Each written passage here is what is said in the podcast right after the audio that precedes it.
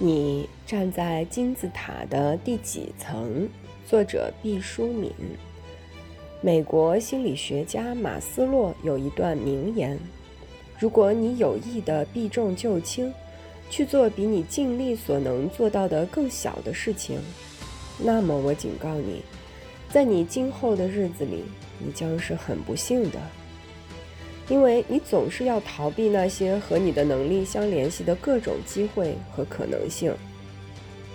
每逢读到，我总是心怀战栗的感动。一个人就像是一粒种子，天生就有发芽的欲望。只要是一颗健康的种子，哪怕是在地下埋藏千年，哪怕是到太空遨游过一圈儿。哪怕被冰雪封盖，哪怕经过了鸟禽消化液的浸泡，哪怕被风刀双剑连续斩杀，只要那宝贵的胚芽还在，一到时机成熟，它就会在阳光下探出头来，展开勃勃的生机。